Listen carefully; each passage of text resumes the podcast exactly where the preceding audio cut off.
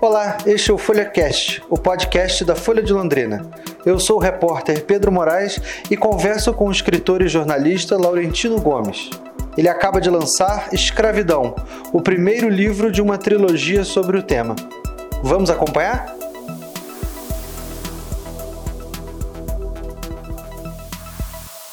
Queria te perguntar primeiro como é que surgiu o projeto da, da, escravidão? Porque eu imagino que você deva ter se deparado com o tema bastante durante as pesquisas dos três primeiros livros, né?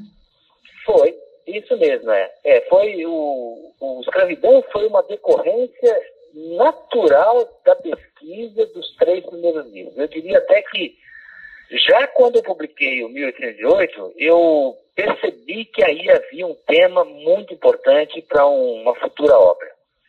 Isso foi se confirmando, viu? Na hora que eu. Ou seja, ao tentar explicar o Brasil do final do período colonial, na época da chegada da corte, no livro 1808, eu percebi que a escravidão era o grande assunto, né? o grande fenômeno nos 300 primeiros anos desde a chegada dos portugueses. Aí isso se confirma na independência quando o Brasil rompe os vínculos com Portugal, mas mantém a estrutura social vigente, mantém a escravidão. Essa elite escravista brasileira faz um pacto pelo qual ela apoia o herdeiro da, colônia, da, da, da coroa de Portugal, o príncipe Dom Pedro, uhum. e em troca não, não muda nada, né? não faz reforma agrária, não, não, não acaba com a escravidão. E aí na República isso se confirma definitivamente, ou seja, o pacto que tinha nascido em 1822 desmorona em 1888 com a Lei Áurea e o resultado é a República em 1889. Então você observa que não só os ciclos econômicos brasileiros, mas também as grandes transformações políticas têm como pano de fundo, têm como alicerce a escravidão. Uhum. E por isso que eu decidi escrever essa obra. Eu acho que a gente não consegue entender o país, nem do passado, nem de hoje, e nem o que nós vamos ver daqui para frente, sem estudar essas nossas raízes africanas, mas principalmente a maneira como nós hoje nos relacionamos com ela. Tem um legado da escravidão que continua vivo, está uhum. muito mal resolvido, e é preciso refletir sobre ele, né? É, é, interessante que você falando, contando esse, esse panorama histórico sobre o fato e a formação econômica brasileira, fica claro que, que mudaram-se os atores, mudou-se o momento histórico, mas a prática é bem parecida, né? Então mudou, não mudou muito, né? Ainda tem a exploração de alguma forma, ainda tem a, a, a divisão social muito grave, né? É, tudo isso é muito recente, né? Se você imaginar que a escravidão acabou formalmente há apenas 131 anos, uhum. e que a expectativa de vida média de um brasileiro hoje é de 75 anos, isso dá menos do que duas vidas de, uhum. de, de, de dois brasileiros. É muito recente, né? Uhum. Foi anteontem que isso aconteceu. Então, é, mas e além disso, existe um, um legado que continua presente de duas formas. Primeiro, nas estatísticas. Então, quando você olha todos os indicadores brasileiros hoje, seja de renda, moradia, saúde, educação, é, tudo. É, a maior população carcerária brasileira, os bairros com maior índice de criminalidade, onde os, os postos da administração pública, os, os, a, a direção das empresas, o corpo docente das universidades, há um abismo de oportunidades é, entre a população branca de origem europeia e a população negra de origem africana. Uhum. Quando a gente fala de desigualdade social no Brasil, nós estamos falando basicamente de herança da escravidão. Uhum. Esse é um, portanto, é um legado que está aí presente, tá? que a gente convive com ele todos os dias. E o outro é o preconceito racial, o uso político da escravidão, né? Você vê que o ano uhum. passado, na campanha eleitoral, se falou muito sobre escravidão. Se os portugueses entravam na África ou não, se, os se era justo ou não apoiar as comunidades quilombolas.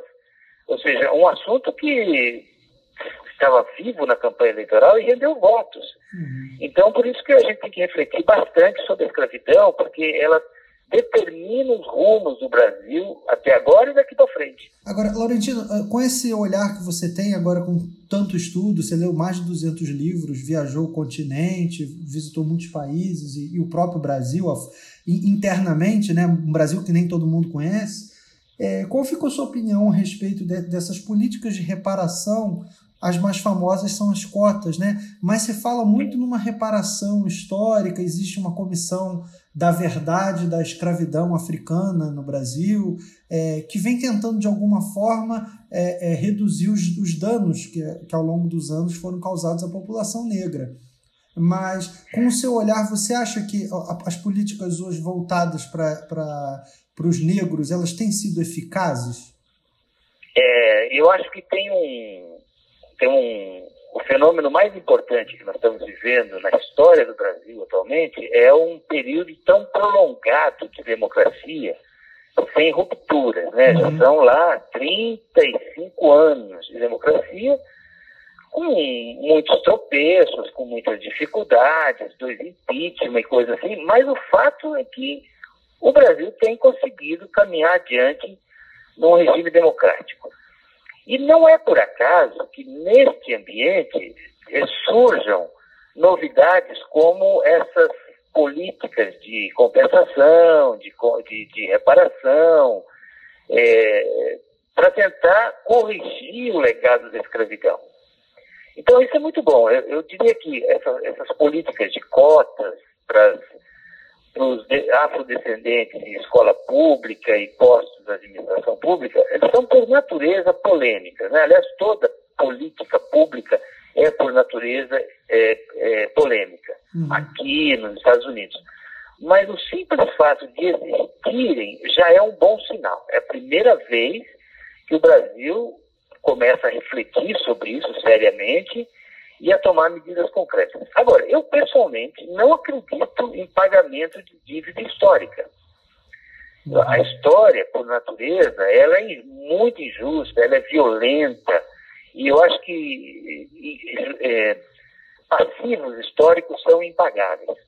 Agora, como investimento no futuro, aí é fundamental. É, interessante que você é um homem que vem estudando, se dedicando a mais de uma década ao passado, à história, né? Obviamente com os olhos voltados para o presente, para que a gente tenha um futuro melhor. Mas é, já, com o seu conhecimento, você, você você está dizendo que não é, não é capaz, então, de fazer uma reparação. É, é em vez de a gente ficar olhando para o passado e pensar no tamanho desse, desse dano que, que foi feito, é melhor a gente pensar em como fazer um futuro melhor, né? É, eu acho, inclusive, se a gente ficar insistindo muito nessa coisa de reparação e comissão da verdade e tal, ao contrário, eu acho que vai, inclusive, acirrar preconceitos que estão instalados na sociedade brasileira, né? Uhum. É, porque tem a ver com quem tem acesso a serviço público, quem tem acesso à educação. Então, isso pode ser explorado politicamente. Uhum. é, candidatos populistas podem usar, por exemplo, a população branca pobre, que é enorme no Brasil, uhum. e contra o, esse tipo de, de, de, de política pública.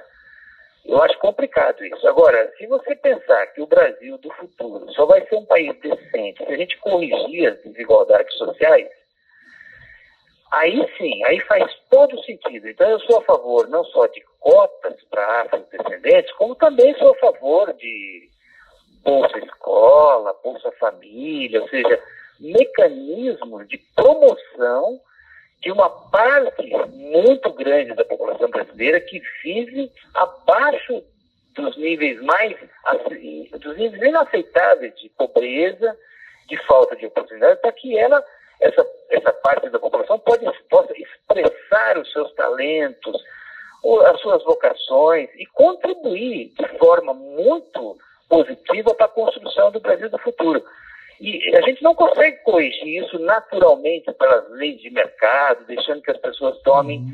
a sua iniciativa. Existe um mecanismo de reprodução da pobreza e da riqueza que é historicamente comprovado. E o Estado precisa agir para corrigir essas distorções. Então, eu sou a favor, assim, de políticas que corrijam, corrijam a desigualdade social.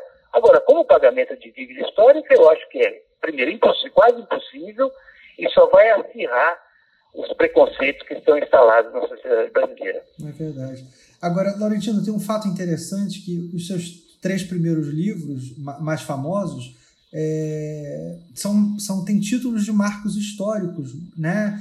E conhecidos e ensinados no, no, nos colégios. Ninguém tem dúvida de quando vê uma data como 1822, não, não sabe o, o que, que aquele ano, em que fato marcou aquele ano, né? Agora, é. no caso, as, as datas históricas relacionadas à escravidão, elas mais ou menos se resumem ao 13 de maio e ao 20 de novembro, que estão aí nos livros atuais, né?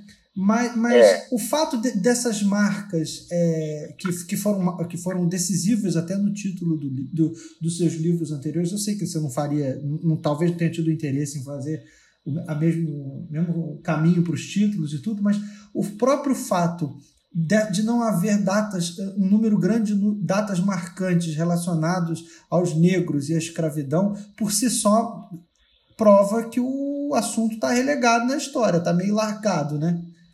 Isso, é. Eu acho que essas, essas datas que eu usei na trilogia anterior, elas são já datas consolidadas na história brasileira, né? Como você mesmo falou. Ninguém tem dúvida que a corte chegou em 1808, independência em 1822, a República em 1889. Ou seja, já existe uma narrativa consolidada da história do Brasil como nação independente, da história imperial e depois da República. Na, no caso da escravidão, não. Ainda existe uma guerra pelo calendário cívico brasileiro, como eu mostro no penúltimo, no penúltimo capítulo desse primeiro volume. Uhum. Que são essas duas datas, o 13 de maio de 1888, da Princesa Isabel, da Lei Áurea, e o 20 de novembro de 1695, da morte do Zumbi dos Palmares e do Dia da Consciência Negra. São duas memórias diferentes da escravidão. São duas narrativas, são duas interpretações. Uhum. Na primeira, você tem uma história de protagonismo branco. Sim. Ou seja, o, Brasil do final do século XIX tinha se tornado um páreo internacional, porque tinha sido o último país a abolir o tráfico negreiro e se recusava a acabar com a escravidão. Estava sob uma pressão terrível da Inglaterra, abolicionista, uhum. e a elite imperial brasileira decidiu tomar providências que livrassem o Brasil dessa mancha. Uhum. Ou seja, para corrigir a nossa imagem perante o mundo supostamente desenvolvido, né? Uhum. E é, é isso que aparece na narrativa da Lei Áurea, como se fosse uma vitória realmente da elite brasileira para corrigir essa mancha terrível que era a barbárie da escravidão. No caso do 20 de novembro, é outra coisa, é uma história de enfrentamento, de resistência, de muita dor, é, que, que é uma história negra. E, e, é um enfrentamento entre essas duas visões de história. Então, por isso que eu mostro no livro que nem todos os estados, poucos, assim, é minoria os municípios que adotaram o Dia da Consciência Negra, há muita resistência até hoje. Uhum. Porque dependendo de qual data e qual personagem triunfar nessa guerra, a memória da escravidão também vai ser reescrita, né? É verdade. Agora, os seus livros são marcados é, é, pela linguagem acessível, né? mas também por, um, por uma, uma chance, de, você oferece ao seu leitor uma chance de conhecer histórias que não estão na história oficial. Aí está o seu lado jornalístico, né? contando histórias pitorescas. É, o tema do, de escravidão, é, obviamente, é um, é um tema muito mais, mais pesado, porque, pelo menos 1808 em especial, eu acho que dos três ainda é o mais. É o que tem mais. É, o senso de humor fica mais apurado, né? A coisa do Dom João e tudo. É, é possível ter essas histórias pitorescas é, nessa trilogia que você está iniciando agora? Tem, tem. Agora, é claro que a escravidão, ela não permite a abordagem que eu tive nos subtítulos de capa da primeira trilogia, né? Uhum. Sobre a Rainha Louca, o Príncipe Medroso, Sim. o Marechal Vaidoso e assim por diante. Eu preciso abordar o assunto, me aproximar dele com um pouco mais de circunspecção, né? Uhum. Porque o assunto ele é um assunto muito pesado, difícil para os brasileiros, é como, é como se fosse uma ferida ainda aberta que não cicatrizou. Uhum. Agora, a linguagem lá dentro do livro é a mesma do, do, do, das obras anteriores, então tem muita coisa curiosa, muito é, detalhes que as pessoas não, não sabem, né? Por exemplo, poucas pessoas sabem que a própria palavra escravo, ou slave em inglês, ou eslavo latim, vem de eslavo, que era um povo branco de olhos azuis, escravizados aos milhões no leste da Europa e vendido no Mediterrâneo. Uhum. O que fez com que até o final do século XVII a maioria dos escravos no mundo fossem brancos e não negros. Poucas pessoas sabem disso. Que houve escravidão em todas as partes do mundo, onde houve ser humano, houve escravidão, inclusive na África, antes da chegada dos portugueses. É, que, por exemplo, um, um, dos escravos mais uma das formas de escravidão mais valorizadas antigamente era do eunuco, né? Sim. Ou seja, homens que eram privados dos seus órgãos genitais, castrados na adolescência e que ocupavam postos importantes na administração pública, eram comandantes de exércitos, ministros nos reinos da antiguidade eram muito valiosos porque de cada dez adolescentes, nove morriam durante a cirurgia ou como decorrência dela.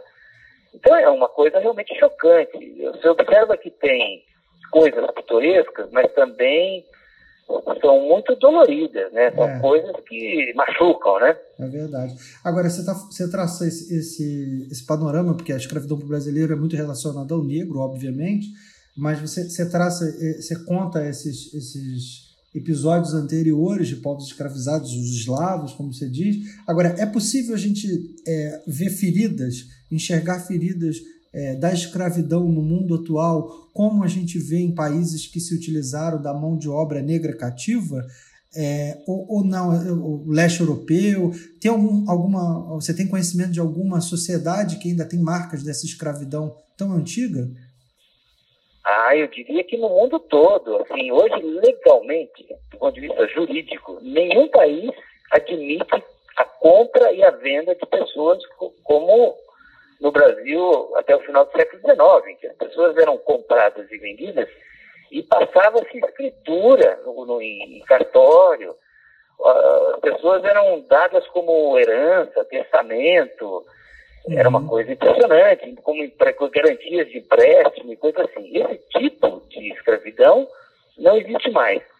Mas, na prática, a escravidão continua. Tem uma, uma sociedade em Londres chamada Anti-Slavery Society, que é herdeira ainda da época do movimento abolicionista do século XVIII, uhum. que monitora quantas pessoas existem no mundo submetidas a a situações, a condições análogas à escravidão. São 40 milhões de pessoas. Isso dá quatro vezes mais o número de cativos africanos que veio para a América durante 350 anos, ou seja, submetidas a, a condições de trabalho indignas, em ambientes insalubres, sem o direito de ir e vir, inclusive sendo traficadas internacionalmente. Uhum. E, e, mesmo essa escravidão mais tradicional que eu citei, né, escravidão legal, ela acabou na Mauritânia em 2007, apenas 12 anos atrás. Até recentemente havia escravidão na Arábia Saudita, no Sudão, na Líbia. Então, eh, eu diria que a escravidão, olha, ela está presente no mundo contemporâneo de forma muito, muito visível. E eu até arriscaria dizer que se nós tivéssemos uma grande crise tecnológica e ambiental, muito provavelmente a escravidão voltaria, porque onde houve história humana, até muito recentemente, houve também é, escravidão, né? Uhum. Agora, me diz uma coisa, é, com o seu estudo, é, você conseguiu definir é, os fatores fundamentais que tornaram, é, a, permitiram que a escravidão africana se perpetuasse por tantos séculos? O que, que foi possível é, se tem muitos mitos, né? Fala que o próprio negro escravizava o negro, que o negro era, era, era dócil, o que tudo não passa de preconceito, né? Mas de que forma que o, o, o, esse, esse mercado negro, né, de mão de obra negra, conseguiu permanecer por mais de três séculos? O que, que foi possível manter isso? É, sim, esse é um argumento muito racista e perigoso que a gente ouve hoje com uma repetição muito grande né, nas redes sociais, até no discurso de altas autoridades da República, de que africanos escravizavam africanos, negros escravizavam negros, portanto, é como se eles fossem responsáveis pela própria escravidão. Sim. E nós não temos mais nada a ver com isso, como não tiveram no passado. Isso é um absurdo, né? Sim, havia escravidão na África, tanto quanto havia na Índia, na China, na Europa, no leste europeu. Em todo lugar havia escravidão. O africano escravizava africano, tanto quanto o indiano escravizava indiano, uhum. chinês escravizava chinês e assim por diante. Agora, é, havia sim na África um mercado bem organizado de fornecimento de mão de obra cativa. segundo o historiador Luiz Felipe de Alencastro, autor do livro O Trato dos Viventes, essa foi a razão principal pela qual a escravidão africana se, se consolidou no Atlântico, porque os portugueses, ao chegar ao Brasil, tentaram inicialmente é, escravizar os indígenas. Uhum. Não deu certo porque eles morriam aos milhões. Né? O Brasil matou, em média, um milhão de indígenas a cada 100 anos, com doenças, guerras e, e coisas assim. Uhum. Mas também porque não havia um mercado organizado de fornecimento de mão de obra cativa no Brasil. Uhum. Na África, sim, já tinha rotas de, de transporte de cativos que atravessavam o deserto do Saara, tinha fornecedores, tinha compradores, tinha portos de embarque, tinha preços bem definidos, quais as mercadorias que tinham mais aceitação no mercado africano, e isso fez com que a, a, a escravidão africana se consolidasse como a, a, a opção mais viável para a manutenção dessa economia extrativista no Brasil e no resto da América. Né? Uhum. É, se a gente for lembrar historicamente, as pirâmides do Egito foram feitas com mão de obra escrava, né? É, o norte Isso, da África... lá no livro, lá no livro do Gênesis, que é começo né, da Bíblia, o José do Egito é vendido pelos seus irmãos como escravo, né? É, é, é uma coisa muito antiga. Então é, Falam das prostitutas, mas talvez a, escravidão seja a profissão mais antiga do mundo, né? A relação de poder Isso, é. é uma coisa muito forte. Muito né? provavelmente, é. É verdade. Agora, é, Laurentino, tem um fato interessante que você, eu, eu lendo a sua introdução, vi você falando que você também faz parte desse desenho da escravidão, porque você é, é, é um descendente de, de, de, europeus que vieram ao Brasil para substituir a mão, a mão de obra escrava. Mas é, a gente não pode deixar de observar que você é um homem branco, né, de origem europeia, é, de classe média, é, um jornalista, trabalhou nos principais veículos do país. Eu imagino que num dia você lá, eu queria saber é, qual a tua sensação de lidar com um tema tão árido, tão espinhoso, em tempos tão bélicos, né? É, eu imagino que o seu cuidado deve ter sido mais do que redobrado para você sobreviver a, a, a, esse período longo da, da, da, escrita dessa trilogia sem ser linchado publicamente, né? Porque qualquer vírgula fora do lugar, isso pode é, funcionar como dinamite, né? É, sim, escravidão é um assunto muito sensível. Agora, a gente precisa tratar com muito cuidado.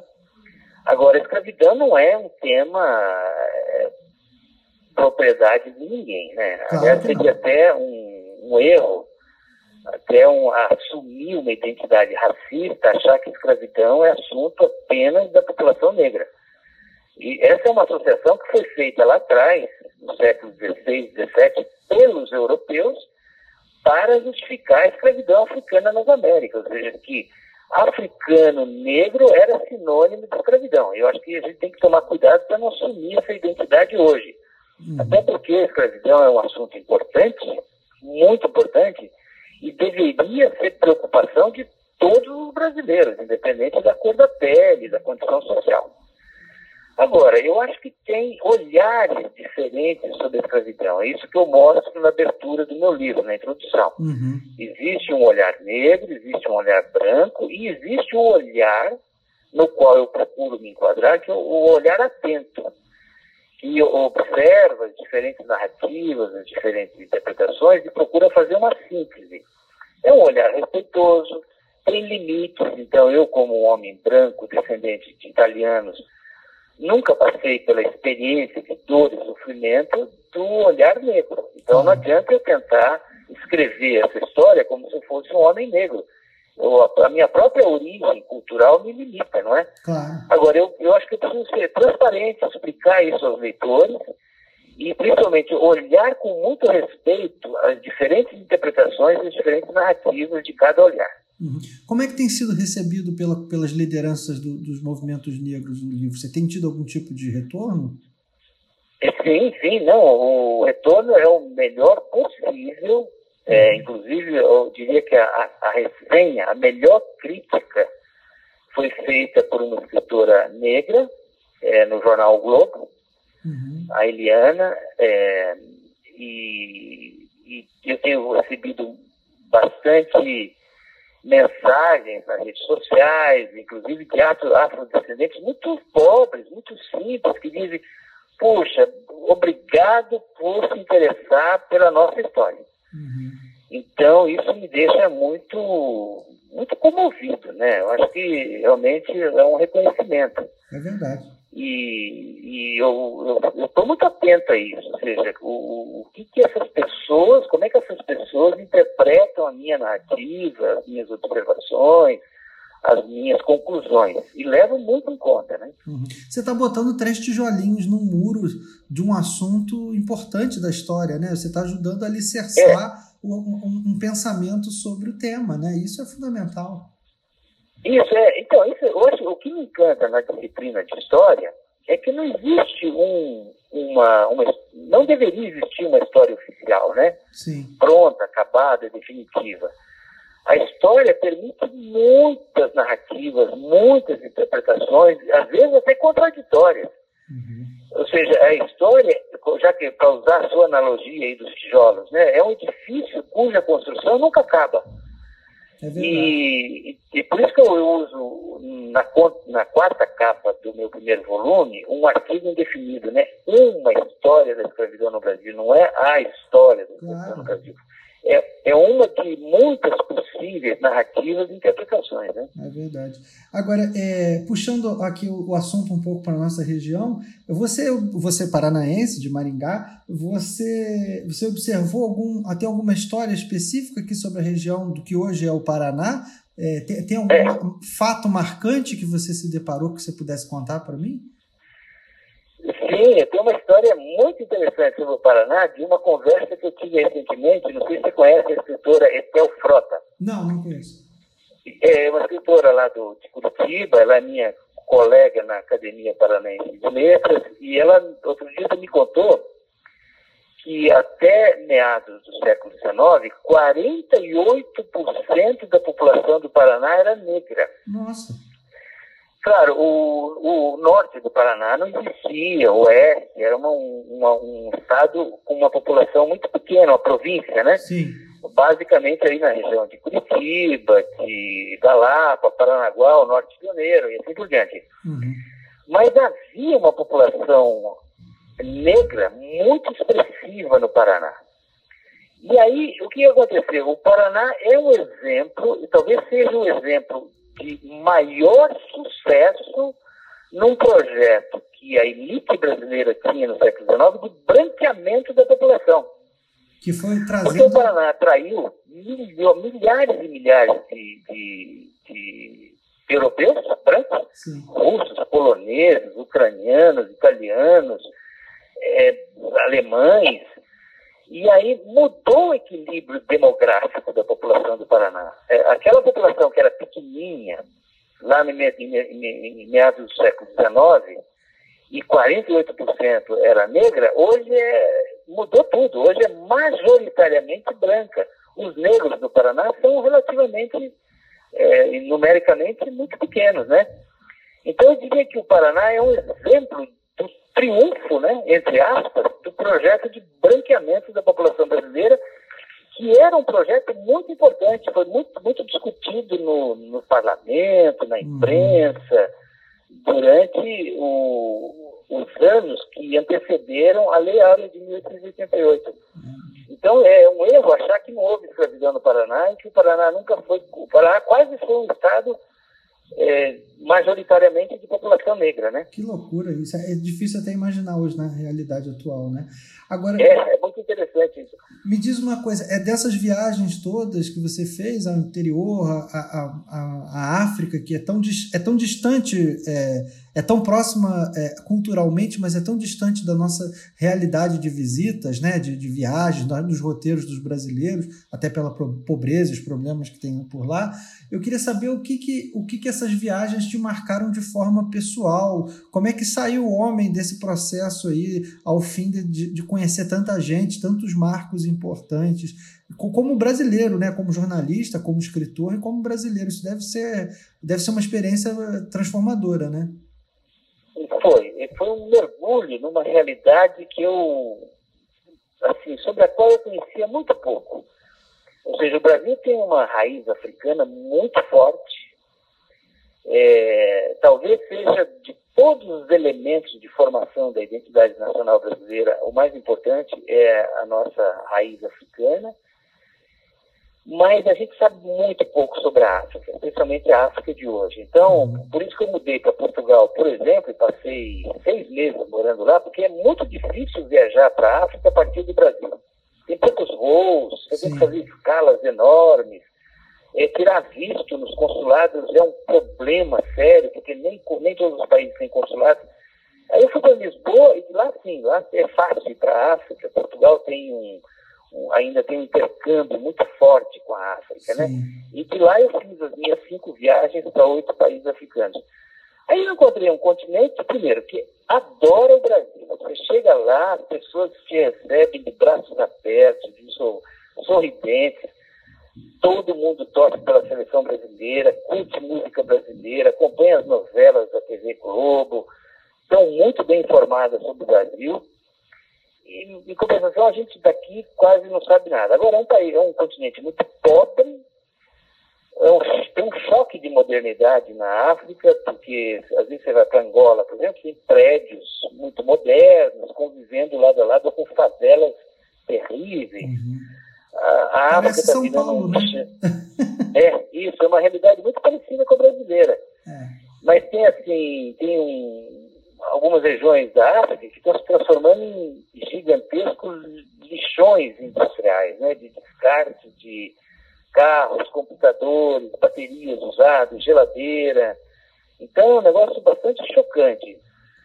E outra coisa que me chamou a atenção também é que a escravidão lá, embora eles estudem, não é um tema tão pesado quanto é para nós desse lado de cá do Atlântico. Pelo simples fato de que quem ficou lá não sofreu as dores da escravidão de quem veio. Uhum. Então, é, não existe esse clima de ajuste de contas que nós temos hoje no Brasil, nos Estados Unidos, a respeito da escravidão. Uhum. Lá é um fato histórico que é estudado, mas não com esse peso. Né? Entendi. Agora, Laurenti, como é que é a tua rotina como, como escritor? É porque você faz um trabalho de campo gigantesco, faz uma pesquisa enorme, depois um trabalho de campo gigantesco, e depois, como, como jornalista, eu devo imaginar o tamanho do material que você deva ter que se debruçar e encarar é, para transformar isso num produto final. É, deve ser uma, uma, uma, jornada cansativa. Você tem mais duas pela frente, né? É, eu sou jornalista há 42 anos, né? Então, é, isso eu aprendi nas redações. Você, ao fazer reportagem, coleta, às vezes, muito mais informação do que vai usar. E aí é preciso ser muito seletivo, né? O que a gente tem até um jargão nas redações, que é separar o joio do trigo. É verdade. Então, na hora de editar, a gente precisa realmente ter, ser muito criterioso, escolher as informações mais relevantes, não tentar publicar tudo que nós apuramos. Isso acontece também no meu trabalho, ou seja, eu sou um jornalista, eu faço livros, reportagens, então cada livro meu é uma reportagem enorme, gigantesca.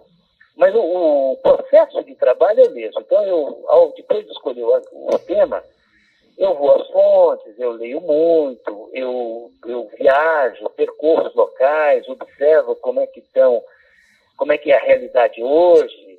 Tem muita novidade, tem muita coisa interessante que é observada localmente, que ajuda a atualizar, refrescar essa história. Uhum. E aí é hora de sentar no, na frente do computador e editar tudo isso. Dá um trabalho enorme para escrever cada livro, eu preciso de pelo menos um ano, né? Uhum.